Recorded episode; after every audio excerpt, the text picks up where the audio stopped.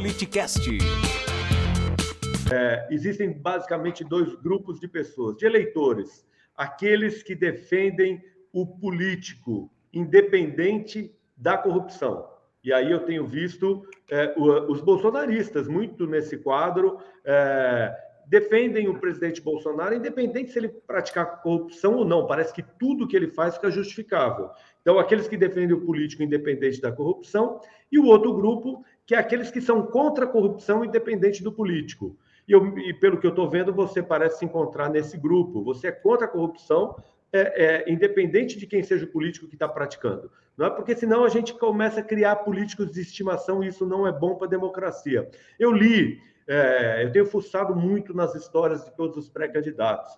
Eu li, por exemplo, uma comparação do Ciro Gomes com Bolsonaro, que foram é, deputados federais no mesmo período, e que no mesmo é, mês onde é, o, o, gabinete do Ciro Gomes apresentava é, notas fiscais de gasolina de mil reais, o Bolsonaro apresentava de 10 mil reais.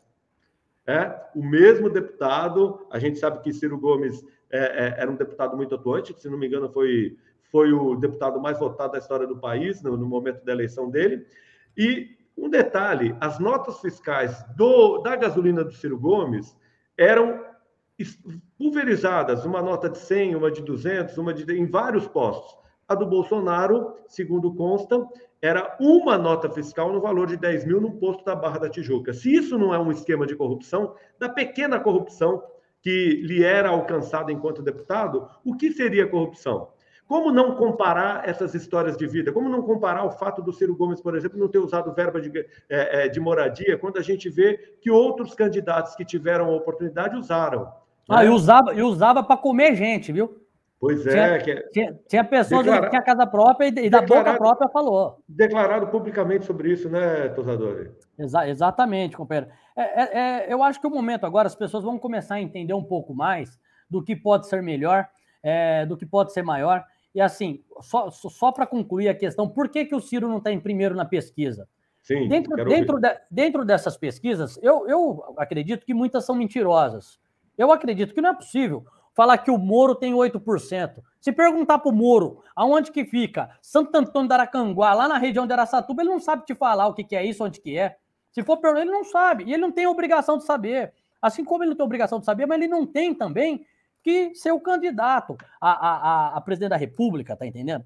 Mas dentro do fato de que o Ciro ainda não está em primeiro lugar, as mídias não permitem isso, ele está tendo espaço, e eu lhe falo uma coisa: sabe como que ele vai se tornar presidente e o Ciro já está no segundo turno? É nos debates.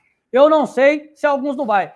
Lá no Nordeste fala assim, caba frouxo. Se o caba frouxo resolver não aparecer, não vai ter argumento, mas se for lá, vai ter que Bo dialogar. Bolsonaro já está dando sinais claros de que não pretende ir a debate. Quando ele fala que não aceita que fala da família, sendo que a família ele mesmo colocou na política e que todos que foram colocados na política de alguma maneira estão sendo é, é, claramente é, desmascarados nos esquemas de corrupção, como não tocar no assunto da política? Quando a própria esposa é, é, também recebeu cheque de ex-assessor.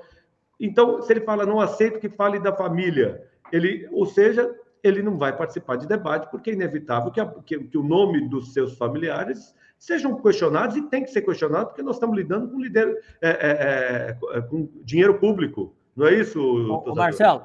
Se você me dá um espaço aqui para pegar o gancho com todos os seus ouvintes, telespectadores, os bolsonaristas teve um candidato que ele nunca se importou com partido, que ficou dois anos sem ligar para partido, sem se importar para isso. Isso é ato democrático? Sendo que você precisa de um partido para se eleger. É ato democrático? É ato democrático você correr de um debate, independente do que vai te perguntar. Porque se perguntar para o meu, meu candidato, ô candidato, o senhor aí é, é, azul, é amarelo, ele vai falar. Ele pode não concordar, mas a democracia prevalece. Então, eu vou te falar uma coisa: minha avó já falava, diga quem tu andas, que eu diria quem tu és. O Perfeito. meu líder, o meu líder, quando teve o precatório lá, o, o, golpe, o meu líder falou: eu tô fora, porque se meu grupo não me escuta, eu tô fora.